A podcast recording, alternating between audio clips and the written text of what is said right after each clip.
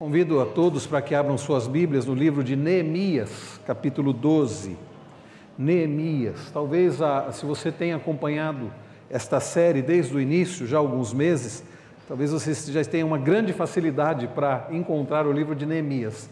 Se não, é só você abrir em Salmos e voltando um pouquinho, você vai chegar em Neemias. Neemias, capítulo 12.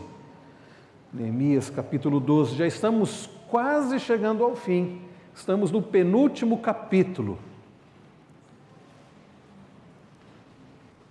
Neemias capítulo 12.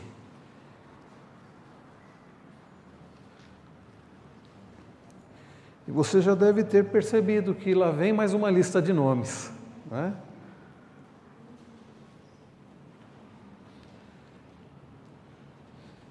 Eu vou fazer um pouquinho diferente hoje na leitura. Eu vou explicar para vocês essa divisão. Eu vou falar da divisão e vou ler os nomes.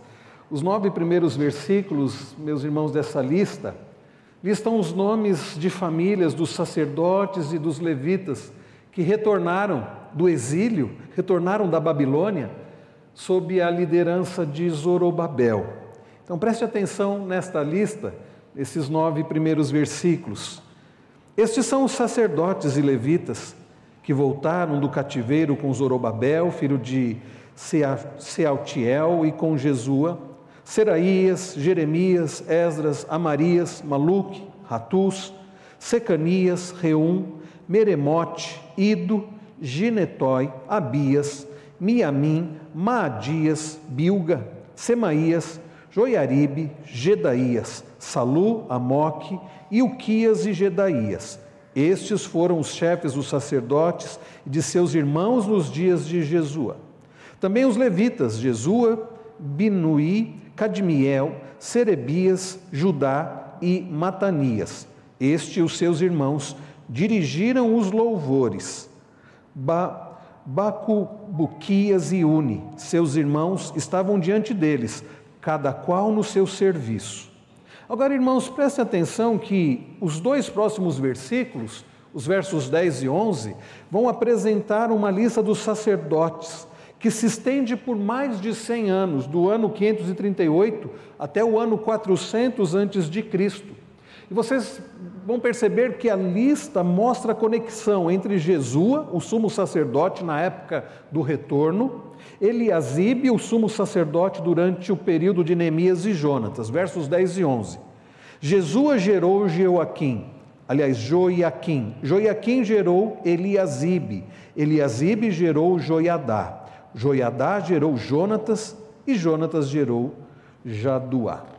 Agora percebam, meus irmãos, que dos versos 12 a 21 nós temos a lista dos cabeças das casas sacerdotais nos tempos de, Je, de Joiaquim. As 21 famílias listadas aqui, elas já foram mencionadas nos primeiros sete versículos e são repetidas aqui com o propósito de mencionar o nome dos cabeças das famílias. Presta atenção, os versos agora 12 até o 21.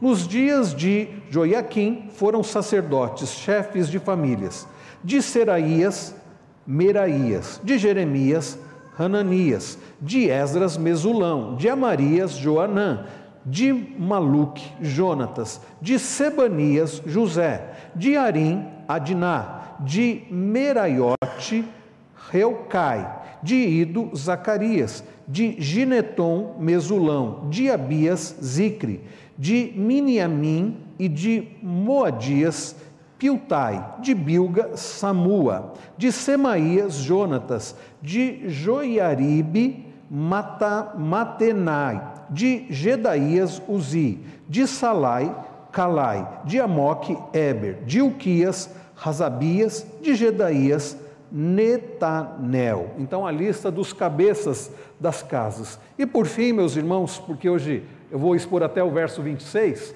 ah, dos versos 22 a 26, nos dão a lista concernente aos levitas, a qual é baseada no material de arquivo, como lá no livro de crônicas. Né? Ela não tem o propósito de ser uma lista aqui exaustiva, mas ah, vejam que é, é, são dados alguns indícios cronológicos, porque vai citar Dario, o rei persa. Então acompanhe agora dos versos 22 a 26. Dos levitas nos dias de Eliasibe foram inscritos como chefes de famílias Joiadá, Joanã e Jadua, bem como os sacerdotes, até o reinado de Dario, o persa. Os filhos de Levi foram inscritos como chefes de famílias no livro das crônicas, até os dias de Joanã, filho de Eliasibe. Os chefes dos levitas foram Razabias, Serebias e Jesua, filho de Cadmiel. Os irmãos deles ficavam diante deles para louvarem e darem graças, segundo o mandato de Davi, homem de Deus, coro contra coro. Matanias, Baquiebuquias, Obadias, Mesulão, Talmon e Acube eram os porteiros e guardavam os depósitos dos portões. Estes viveram nos dias de Joiaquim, filho de Jesuá, filho de Josadac, e nos dias de Neemias, o governador, e de Esdras, o sacerdote e escriba. Até aqui o verso 26. Como já foi pedido, que o Senhor fale ao nosso coração através da sua preciosa palavra. Irmãos queridos, eu não sei quantos de vocês já passaram pela situação, pela experiência de. Ah, ao se planejarem para uma mudança de cidade, talvez de estado, talvez até de país, ah, ao é, pensar sobre isso, ao avaliar sobre isso, ao pesquisar sobre isso, ao escolher, se, é, se você tem a possibilidade de escolher, você considerar algumas coisas importantes para a escolha de uma nova cidade. Você já passou por isso? Eu vou me mudar. Alguns que ao se mudarem, podem escolher qual cidade, para qual cidade irão. Nós temos recebido famílias vindas de vários lugares e muitas dizem assim: ah, eu consegui uma transferência, ou eu tinha possibilidade de escolher uma cidade, ou onde eu morava ah, eu não estava satisfeito. E então eu considerei, e geralmente eu pergunto: por que Jundiaí? E muitos dizem assim, porque ao pesquisar sobre cidades, ah, eu encontrei Jundiaí como uma das maiores, como um dos maiores índices de IDH, é o índice de desenvolvimento humano, é isso, né?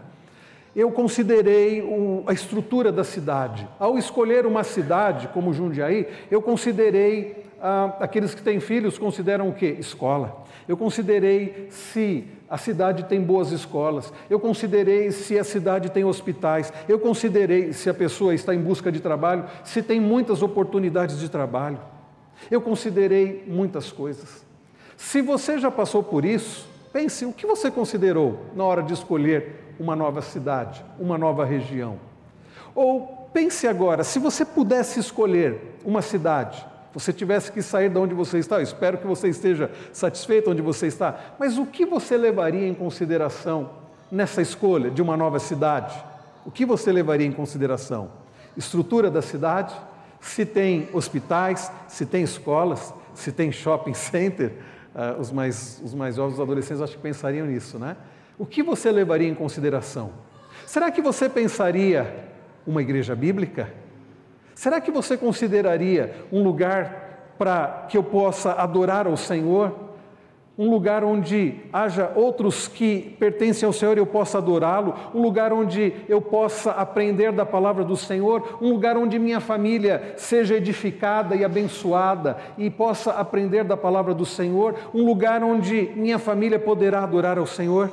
Será que você consideraria isso? Será que isso passaria estaria num dos, na sua lista, numa das coisas principais, acima de estrutura da cidade, em termos de hospitais, em termos de os mais gerais, ou não?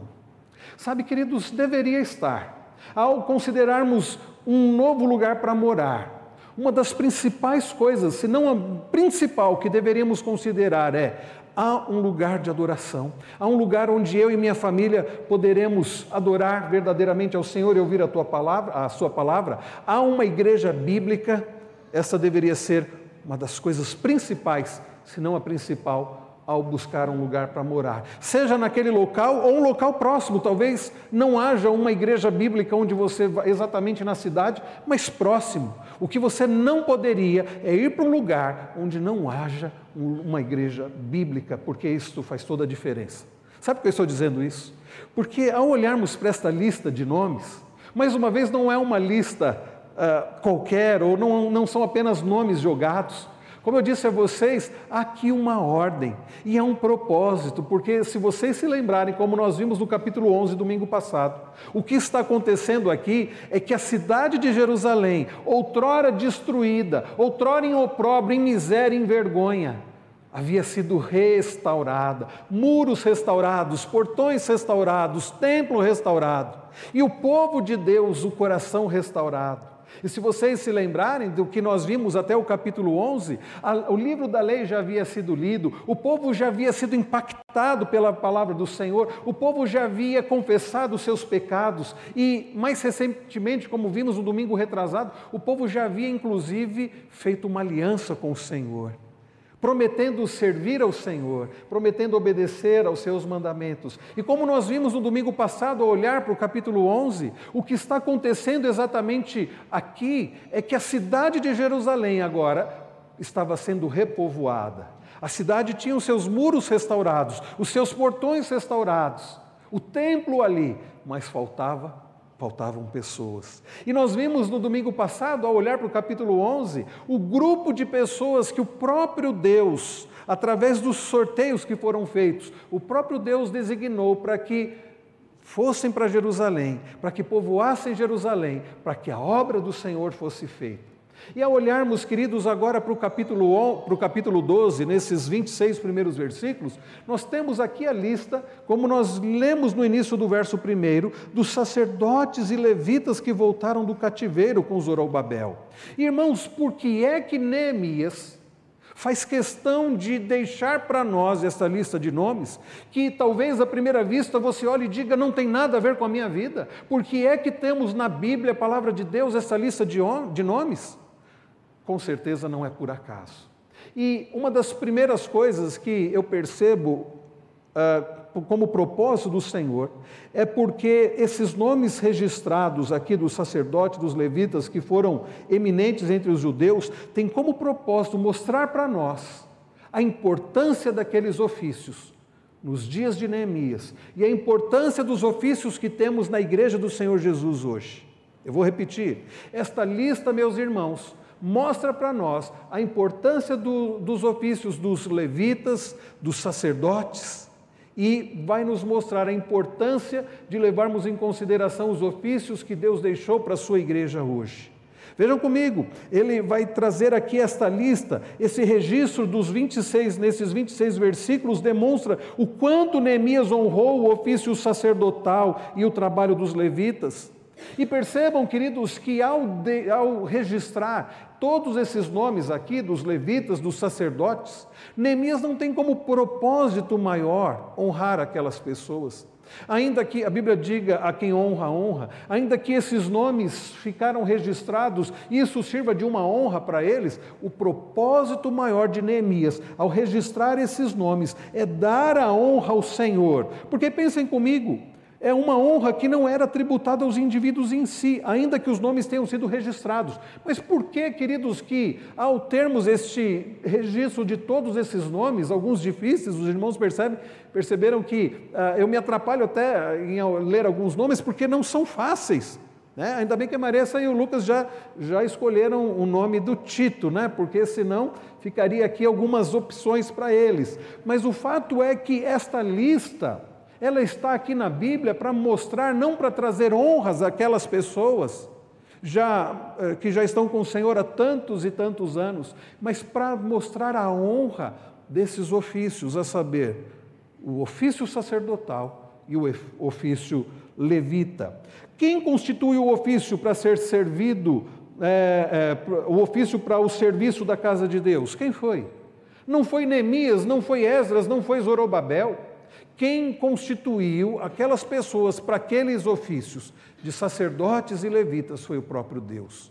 Deus quem estabeleceu os sacerdotes e deixou claro na lei do Senhor quem poderia ser sacerdote, as características de alguém para ser sacerdote. Para ser um levita, precisava ser da tribo de Levi também. Então foi Deus quem escolheu quem seriam os sacerdotes, escolheu a tribo de Levi e deu a eles tarefas. Sabe, irmãos queridos, Essa lista, como disse bem reverendo Ellerson Duarte, demonstra o reconhecimento de que Deus coloca sobre o povo da aliança líderes espirituais que devem instruir o povo e conduzir o povo em adoração. Eu digo que o povo da aliança no Antigo Testamento tinha sacerdotes e levitas, ofícios importantíssimos. Se você se lembrar, os sacerdotes, eles tinham a função de serem como que intermediários entre Deus e o povo. Eles serviam para buscar ao Senhor, representando o povo diante do Senhor, oferecendo sacrifícios ao Senhor em favor da expiação do, dos pecados do povo, em favor do perdão dos pecados do povo. O sacerdote precisava cumprir algumas regras, não podia estar com uma vida em pecado, precisava se purificar também para oferecer sacrifícios. E então eles eh, ofereciam todos aqueles sacrifícios e eles também ah, eh, colocavam diante do Senhor e, e eles ah, buscavam também ao Senhor e respondiam ao povo. O ofício sacerdotal era muito importante para a pureza do povo de Deus para a santidade do povo de Deus. E se vocês se lembrarem, os levitas também tinham grande importância. Eram os levitas que cuidavam de toda a parte de adoração, que cuidavam do culto, que cuidavam de toda a parte uh, do culto, que uh, uh, cantavam, que conduziam a adoração. Grupo de música não são levitas, porque os levitas faziam muito mais do que cantar. Mas fato é, meus irmãos, que aqueles ofícios eram muito importantes e os sacerdotes, vejam que os sacerdotes e levitas serviam a Deus, e serviam a Deus também servindo ao povo. Hoje, meus queridos irmãos, nós não temos o povo do Novo Testamento, o povo da aliança do Novo Testamento, diferente do povo da aliança do Antigo Testamento, não tem sacerdotes e levitas. Como eu disse, quem canta aqui na frente não é levita, são apenas irmãos que auxiliam na condução à adoração, mas diferente dos levitas, eles não cuidam de todo o culto, de todo o sistema sacrificial. Ah, hoje nós não temos levitas, nós não temos mais sacerdotes. Se você já leu Hebreus, ou se você acompanhou a série que nós tivemos de exposição do livro de Hebreus, da carta aos Hebreus, você percebeu que tudo aquilo do Antigo Testamento relacionado às leis cerimoniais, às leis sacrificiais, aos sacerdotes, foi cumprido em Cristo Jesus. Aquele que o autor de Hebreus chama de sumo sacerdote, aquele que na cruz do Calvário, o Cordeiro de Deus que tira o pecado do mundo, ofereceu de uma vez por todas um sacrifício completo, um sacrifício perfeito, um sacrifício suficiente para o perdão dos nossos pecados. Irmãos queridos, se no Antigo Testamento os sacerdotes precisavam de tempos em tempos oferecer sacrifícios, hoje não é mais necessário, porque Cristo na cruz pagou todo o preço e aqueles que estão em Cristo, para eles não há nenhuma condenação, como Paulo escreve em Romanos 8:1. Então, diferente do Antigo Testamento, nós não temos sacerdotes hoje. Jesus é o nosso sumo sacerdote. Nós não temos levitas hoje, mas nós temos gente que é usado como instrumento na casa do Senhor, na igreja do Senhor, para conduzir o povo do Senhor em adoração, para conduzir o povo do Senhor no ensino da palavra do Senhor. Nós temos pastores e presbíteros, oficiais na igreja da igreja do Novo Testamento, instituídos no Novo Testamento como nós lemos, presbíteros e diáconos pastores, presbíteros e diáconos, pessoas que Deus usa para conduzir o seu povo em santidade e adoração. Então, assim como no Antigo Testamento Deus levantava pessoas e Deus estabeleceu ofícios para a glória dele, para a adoração do seu povo, para a santidade do seu povo, no Novo Testamento ele também o faz através dos oficiais que hoje são chamados para servir a Deus e servir ao povo. E assim, meus irmãos, como Neemias não honrou a indivíduos e sim aos ofícios, nós devemos honrar aos ofícios que Deus estabelece. Nós precisamos entender a importância desses ofícios. Como é importante termos pessoas no corpo de Cristo que conduzem o povo do Senhor em adoração, que conduzem o povo do Senhor na instrução da palavra do Senhor, que conduzem o povo do Senhor na santificação pela obra do Espírito Santo. Porque ao honrarmos o que Deus estabelece, nós honramos o próprio Deus. E por que é, meus irmãos, que os ofícios são importantes? Por que é que esses ofícios são importantes? Mais uma vez, por que é que precisamos honrar esses ofícios? Por causa do significado deles. Eu já citei aqui uh, o significado dos ofícios de sacerdotes e levitas, e eu quero trazer algumas aplicações práticas aqui para nós, como era naqueles dias. Porque para que serviam os sacerdotes e os levitas? Para santificação do povo e para adoração a Deus. Deus leva em tão grande conta a sua glória que ele estabeleceu sacerdotes e levitas para adoração do seu nome. Percebam, irmãos queridos, que nós vemos aqui a ideia de adoração, a ideia de santificação. Verso 1: Estes são os sacerdotes e os levitas que voltaram do cativeiro com Zorobabel, filho de Sealtiel, e com Jesua. E aí vem a lista. São os sacerdotes e os levitas. Queridos irmãos, para Deus, a santificação do seu povo é tão importante que ele não permitiu que o ofício sacerdotal cessasse, mesmo após o povo ter ficado todo aquele período na Babilônia, com o retorno dos exilados. Mais importante do que escolas, mais importante do que hospitais, mais importante do que locais de uh, entretenimento, Deus estabelece sacerdotes e levitas, porque para Deus o mais importante é a glória do seu nome, é a santificação do seu povo, é a adoração ao seu nome. Sacerdotes e levitas significavam que Jerusalém estava sendo repovoada e o mais importante naquela cidade era a adoração ao Deus daquela cidade, era a adoração ao Deus daquele povo que estava sendo restaurado. Por isso que eu disse, meus irmãos, ao pensarmos sobre um local onde iremos mudar, nós precisamos sim levar em consideração estrutura, e aqueles que têm filhos eh, em idade escolar precisam levar em consideração se há escolas e se existem ah, meios de saúde para caso alguém adoeça, tudo isso é importante, mas não podemos deixar de lado a importância de um local de adoração e de, e de aprendizado da palavra do Senhor, porque o nosso Deus precisa ser adorado, e ainda que possamos adorá-lo em nossas casas, e há pessoas que vivem em locais tão longínquos onde não há a igreja ou a igreja bíblica e eles vão adorar ao Senhor em casa, na própria casa. Mas que diferença faz estarmos reunidos como povo de Deus? Que diferença faz estarmos adorando ao Senhor juntos? Que diferença faz sermos ah, ensinados na exposição da palavra do Senhor e orarmos uns pelos outros e sustentarmos uns aos outros e carregarmos os fardos uns dos outros, como Paulo nos ensina? Que importância, meus irmãos, de ah, amarmos uns aos outros e sermos bênção na vida, nas vidas uns dos outros. Que importância servirmos ao Senhor juntos em adoração. Por isso é que o Senhor faz questão de, no repovoamento de Jerusalém, na restauração do seu povo, colocar sacerdotes e levitas. A adoração. Vejam, irmãos, que o capítulo 12, no verso 8, fala sobre aqueles que estavam encarregados dos cânticos. Verso de número 8: Também os levitas, Jesua, Binuí, Cadmiel, Serebias, Judá e Matanias, este e os seus irmãos, dirigiam os louvores. Era gente que estava encarregada de dirigir louvores, porque para Deus é muito importante, Ele sendo Deus todo-poderoso, grandioso, amoroso, ser louvado. Não que Ele dependa dos nossos louvores, da nossa adoração, Deus nunca dependeu disso. Deus existe desde sempre.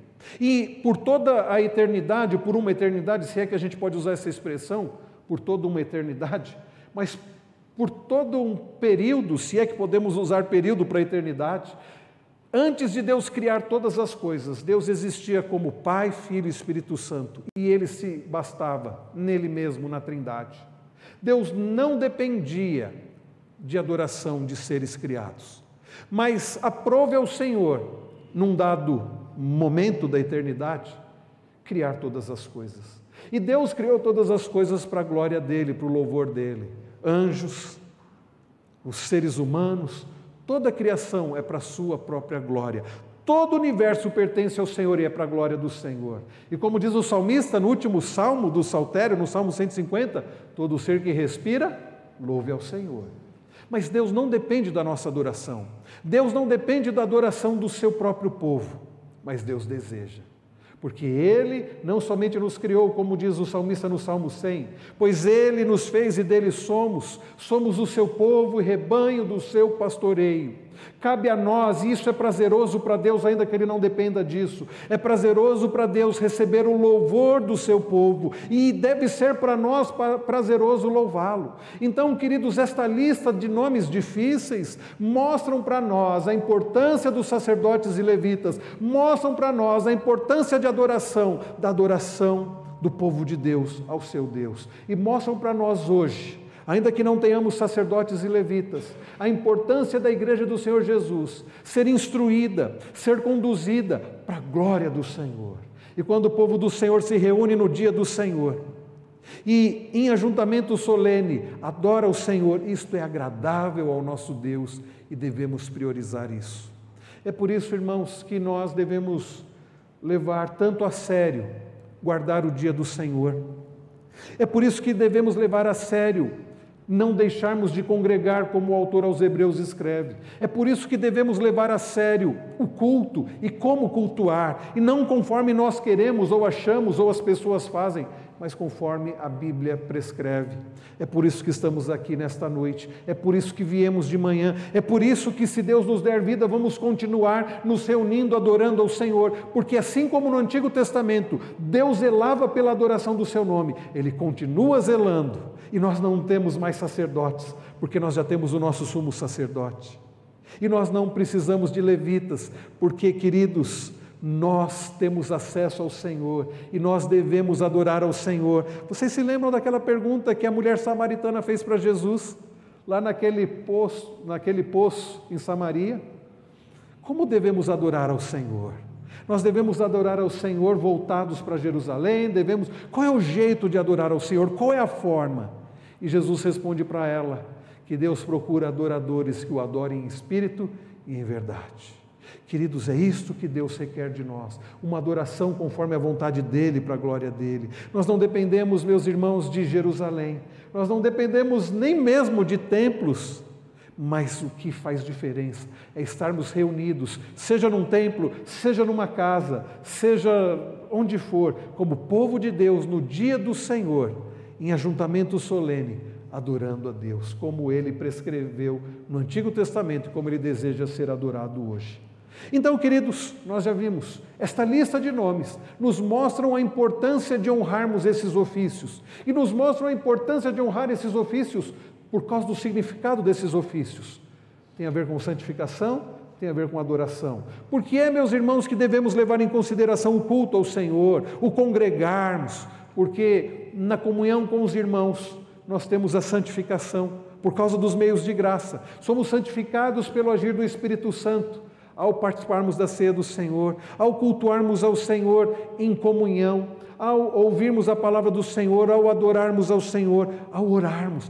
Tudo isso, meus irmãos, meus irmãos, nos fortalece, tudo isso nos leva a sermos mais parecidos com Cristo. Não negligencie os meios de graça, não negligencie o ajuntamento como povo de Deus, de estarmos juntos adorando ao nosso Deus no dia do Senhor.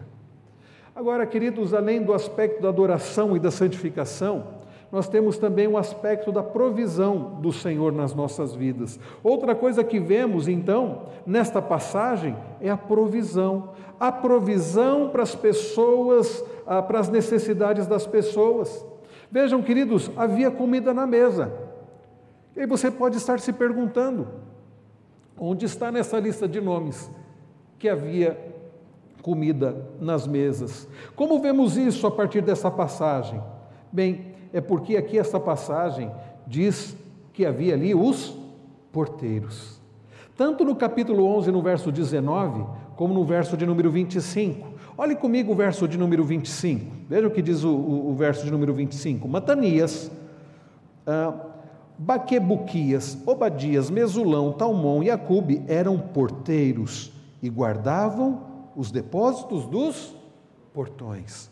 Por que, queridos irmãos, era necessário porteiros, porque era necessário guardar o depósito dos portões, porque ali havia comida. Queridos, este texto nos mostra que Ah, o fato de haver porteiros ali guardando o portão dos depósitos mostra que havia comida para o povo de Deus. Vejam, queridos, que eles estavam montando guarda nos armazéns. Este era o lugar onde os suprimentos ou presentes eram trazidos para os sacrifícios, onde os presentes eram trazidos para os sacerdotes e levitas. E se não houvesse colheitas trazidas para os armazéns, não haveria necessidade de os porteiros ficarem de guarda sobre eles. Se os armazéns estivessem vazios, para que guardar os armazéns? Para que porteiros? Nada disso era, era necessário não precisava haver pessoas em adoração e provisão em Jerusalém. Na verdade, meus irmãos, basicamente tudo isso havia desaparecido menos de 150 anos antes. Antes dos eventos desse capítulo, o povo havia sido derrotado e levado para o exílio. E é por isso que lá no início do capítulo 1 do livro de Neemias, nós lemos que ah, chega aos ouvidos de Neemias que Jerusalém estava em miséria e grande vergonha não havia comida. Mas agora, com a restauração do, do povo de Deus, Deus estava provendo para eles alimento. Deus estava provendo alimento para o sacrifício, para a adoração, estava provendo alimento para o próprio povo. Queridos, isto é a restauração.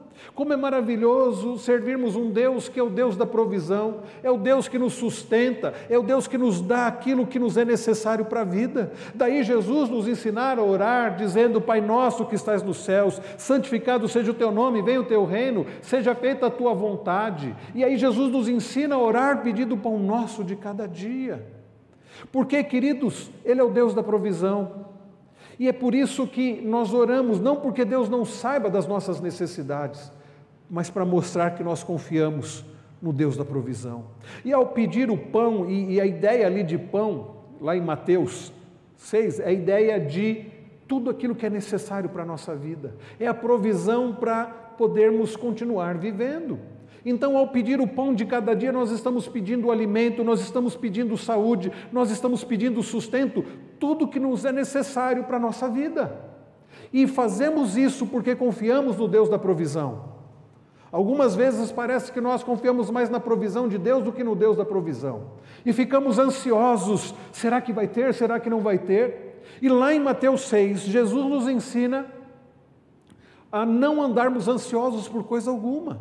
Depois de Jesus nos ensinar a orar pedindo o pão de cada dia, Jesus diz assim, a partir ah, ah, do verso de número 25: Não andem ansiosos por coisa alguma, nem por aquilo que vocês vão comer ou beber, nem por aquilo que vocês vão vestir, porque Deus, o Pai perfeito, sabe que vocês precisam de tudo isso, e o Senhor, o Deus perfeito, que alimenta as aves, que veste a erva do campo, quanto mais não vai alimentar os seus filhos e vestir os seus filhos.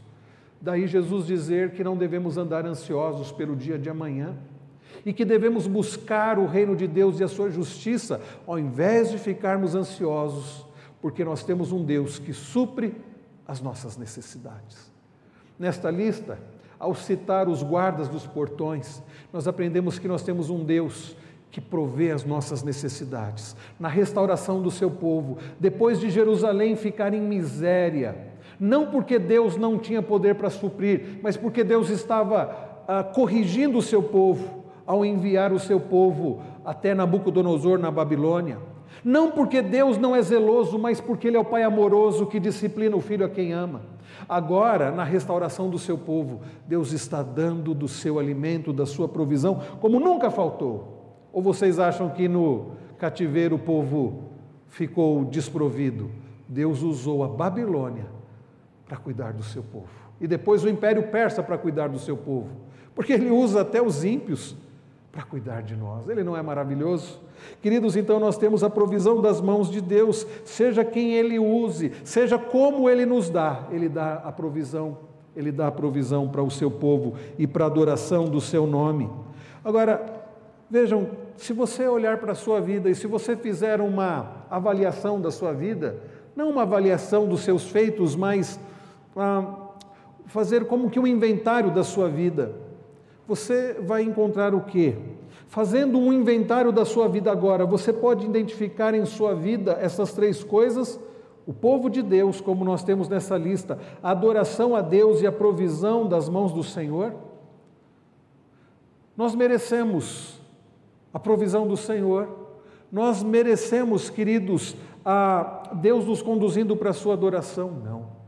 Mas ao verificarmos a nossa vida, a nossa história, nós vamos poder, como diz aquele antigo hino, quantas bênçãos, diz e quantas são, recebidas da divina mão, vem dizê-las todas de uma vez, e verá surpreso quanto Deus já fez. Ah, queridos irmãos, quanto o Senhor já fez por nós.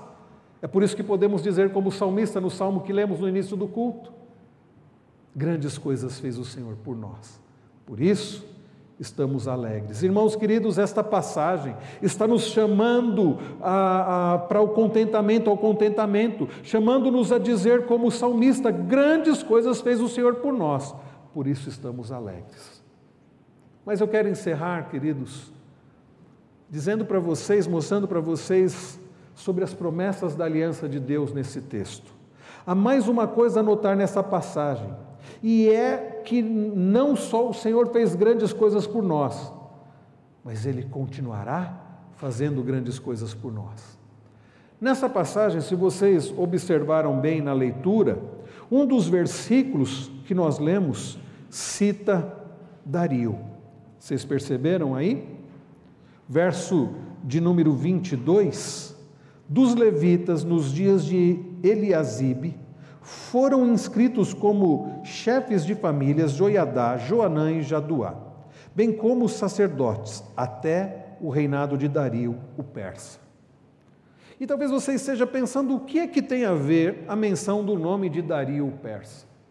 Significa, queridos irmãos, que o povo que havia sido levado para o cativeiro nos dias de Nabucodonosor, rei da Babilônia, havia passado ali naquele cativeiro todo aquele tempo, e os persas, e você deve se lembrar, se você olhar em Esdras, você vai ver isso. Ciro acaba né, assumindo o governo ali daquela época, o Império Persa toma o governo da Babilônia e passa a ser o grande império da época. E é justamente no, no reinado de Ciro que nós temos o retorno do povo, e nós vemos isso lá em Esdras, através de Zorobabel.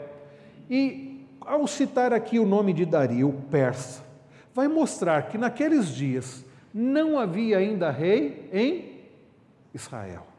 Quem era o rei naqueles dias ainda era um rei persa. E por que, meus irmãos, isso deve nos chamar a atenção? Eles ainda estão sob o reinado persa, eles ainda estão sob o reinado do rei persa, de fato. Lemos no capítulo 9, no versículo 36, que todas as pessoas disseram: somos escravos hoje. Se você voltar lá para o capítulo 9, você vai ver que eles estão dizendo isso: nós somos escravos hoje. Eles se consideravam escravos do império persa, do rei persa. E para toda a liderança sobre a qual lemos, os supervisores que encontramos nesta passagem, tudo que vemos sobre Zorobabel e Neemias, eles são governadores do povo, mas não há rei. Não há rei no trono de Israel. Jerusalém estava ali, portões restaurados, muro restaurado, templo restaurado, mas não havia rei em Israel. Ah, não há filho de Davi sentado no trono, de acordo com as promessas de Deus. Deus havia prometido que haveria, através de Davi, um reino eterno, mas não havia rei em Israel, em Jerusalém. Na verdade, meus irmãos, há muita coisa faltando nessa passagem que não corresponde ou não atende às expectativas que a palavra de Deus havia prometido através dos profetas do Antigo Testamento. Nós só lemos sobre três tribos de Israel aqui: Judá, Benjamim e os levitas, como nós vimos no capítulo anterior. Judá, Benjamim e os levitas habitando em aldeias. Nada a dizer de todo Israel que será reunido como um único povo de Deus, nada com isso. Agora, sabe por que, que isso é digno de nota? Porque 400 anos depois, o que, que aconteceu? Em Belém, nasceu da raiz de Davi, o Messias, aquele que havia sido prometido por todo o Antigo Testamento. Nasceu, queridos, o Rei dos Reis, o Senhor. Nos é dito lá em Mateus capítulo 1 que Jesus é a descendência de Zorobabel, ele é da família do rei Davi, ele é da tribo de Judá, ele é o Cristo, o o Messias esperado. Nessa lista, que cita Dario, mostra que estava faltando algo, mas alguém que já era esperado e que Deus não deixaria de forma alguma de suprir a maior necessidade do seu povo, que não eram de sacerdotes humanos nem de levitas, mas do nosso sumo sacerdote, o Cordeiro de Deus que tira o pecado do povo. Esse texto, meus irmãos, nos ensina, apontava para aquele que estava faltando nessa lista, mas que aparece numa outra lista lá de Mateus 1 que aparece naquela lista e que é o nosso Senhor, aquele que vem suprir a nossa necessidade espiritual, aquele, queridos, que é tudo que nós precisamos para uma vida de alegria e de satisfação no próprio Deus. Queridos irmãos, nós aprendemos nesta noite, nesta lista desses nomes difíceis, nesses 26 primeiros versículos de Neemias 12, acerca da importância daqueles ofícios e acerca da importância dos ofícios que temos hoje na igreja, no Novo Testamento, os oficiais da nossa igreja. Nós aprendemos nessa lista a respeito da importância da adoração, da santificação. Nós aprendemos, queridos, nesta lista sobre o Deus que supre as necessidades do seu povo, como ele tem suprido até hoje as necessidades materiais. Mas mais do que isso, esta lista apontava para aquele que viria suprir a necessidade maior do ser humano, que é a nossa necessidade espiritual. Essa lista que apontava para a vinda do Rei dos Reis e Senhor dos Senhores. Essa passagem, você vê, nos dá esperança. Isso nos dá esperança, porque onde não vemos rei aqui, agora sabemos que o Rei Jesus está no trono e ele reinará para todo sempre, e um dia ele virá nos buscar.